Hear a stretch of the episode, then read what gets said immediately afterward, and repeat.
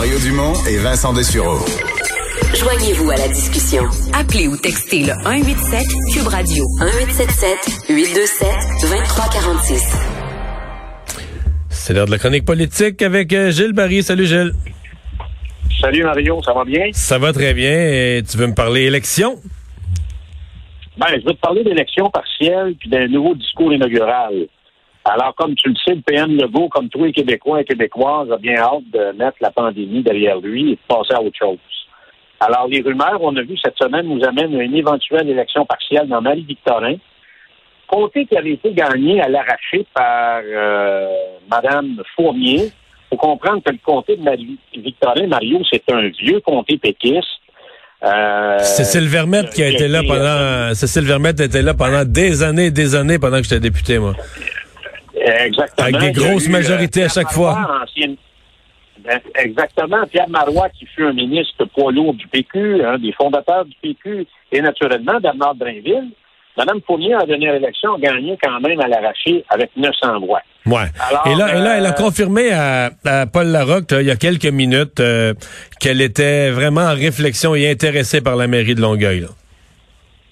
Bon. Alors, Mario, je te rappelle quand M. Plamondon est arrivé à la tête du PQ, j'ai dit la seule façon qu'il puisse se faire élire avant la prochaine élection, c'est que François Legault puisse l'aider. Alors, il y a deux scénarios, Mario. J'aimerais qu'on en discute.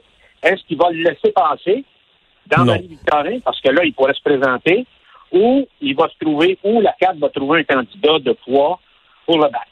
Qu'est-ce que tu penses qu'il va faire? Moi, je pense que, moi, je pense que la CAC euh, laissera pas une chance euh, dans le 4-5-0 au PQ de renaître de ces cendres-là. C'est mon, feeling. La leçon qu'on peut tirer de ça, c'était d'envoi. Le PQ avait décidé, par je ne sais pas quelle stratégie, de laisser passer Gabriel Nadeau-Dubois. Ne présente pas d'opposant à, à, Gabriel Nadeau-Dubois dans un comté de Gouin qui a été, qui a fait élire un des premiers députés du PQ dans les années 70 avec Guy Joron. Faut pas oublier ça. Et le Nadeau Dubois gagne avec, une, gagne avec, tu t'en souviens-tu, avec 70% du vote. Il n'y a pas d'adversaire péquiste, gagne avec 70% du vote et rentre avec un élan politique incroyable à l'Assemblée nationale. Et oui, ça a eu un tirant d'eau, mon expression de, de, jadis, pour amener un certain rayonnement Québec solidaire sur l'île de Montréal. Et le PQ a payé pour ça. Attention Exactement. Il faut, faut faire attention parce qu'on peut faire des fins finaux, mais on peut se retrouver dans le trouble pour très longtemps.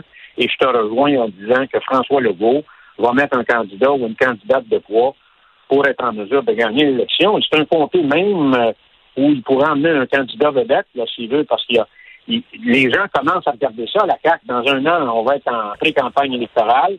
Alors, il y a des gens déjà qui se présenteront pas pour des raisons de santé, des raisons d'âge, que, des raisons de... Est-ce que, Gilles, est-ce que euh, Paul Saint-Pierre Plamondon, qui jusqu'à maintenant a toujours annoncé qu'il voulait attendre l'élection générale, qu'il voulait pas se laisser distraire par une partielle, qu'il avait un parti à reconstruire, donc il se laisserait pas distraire par une élection partielle en cours de route, qui allait se présenter à la générale. Est-ce qu'il pourrait, dans un comté qui a été gagné par le PQ à la dernière élection, une partielle, le comté se libère, dans la région de Montréal où il habite, est-ce qu'il pourrait la sauter? Est-ce qu'il pourrait sauter un tour où il serait comme forcé de se présenter? Ben, moi, je pense que s'il si, passe son tour, ce gars-là est battu à la prochaine élection, il n'y en aura pas d'autres comtés. Alors là, il faut qu'il joue le tout pour le tout pour être en mesure de redonner, de faire rebondir le PQ. C'est une façon de faire rebondir le PQ. faut qu'il croit en lui-même. C'est un comté qui est gagnable, hein. Il est quand même chef. C'est un, c'est un comté qui, historiquement, a appartenu au Parti québécois. Alors, euh, moi, je pense que s'il manque son tour, s'il ne veut pas y aller, ben, il se déculotte, puis il mine ses chances pour l'avenir, j'en suis convaincu. Puis il va mettre du plomb dans l'aile au, parti, là. Parce que le Parti québécois, là, il, il, se retrouve dans un sérieux problème là, pour la prochaine élection. Alors, où vont aller euh, le vote des nationalistes? Alors, s'il y a un gros point d'interrogation. Alors, donc, ça pourrait être une partie, une élection partielle qui peut déterminer ce qui va se passer à la prochaine élection. Alors, tant qu'à moi, il ne peut pas se défiler, il doit y aller. C'est là que ça se passe. OK. Et tu penses aussi que M. Legault pourrait, euh, une fois la pandémie terminée, repartir son gouvernement avec un discours inaugural? Ah ouais, moi je pense qu'il ne rêve qu'à ça et tout le monde, Mario, se projette un peu dans l'avenir, comme les Québécois d'ailleurs, hein? Alors, les gens ont hâte de commencer à repenser et de voir comment on va relancer le Québec, comment le Québec va rebondir, reprendre confiance en nous-mêmes, cristalliser sur nos forces Mais euh, et à mettre en place un discours inaugural, Mario, sur trois axes qui vont donner des actions qui vont être porteuses d'espérance pour la société. Faire appel un peu à une grande corvée nationale. Donc, on, on sort d'une crise, on sort les coudes. Faut pas oublier, Mario, que François Legault, là, au sorti d'une crise, il va être un peu à l'image d'une rockstar.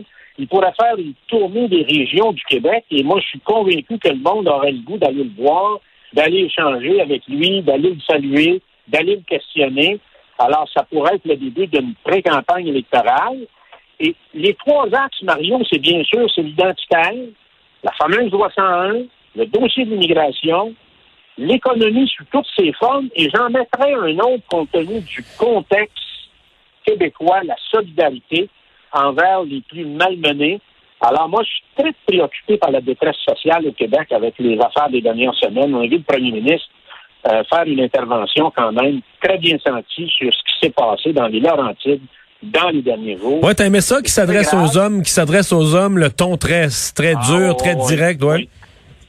Ah ouais, ouais, moi je pense que c'est de la portée. Là, j'ai senti un François Legault, là, le cœur était sur la table, c'était bien senti, c'était très sincère, c'était très honnête. Et moi, je pense que ça va avoir des répercussions.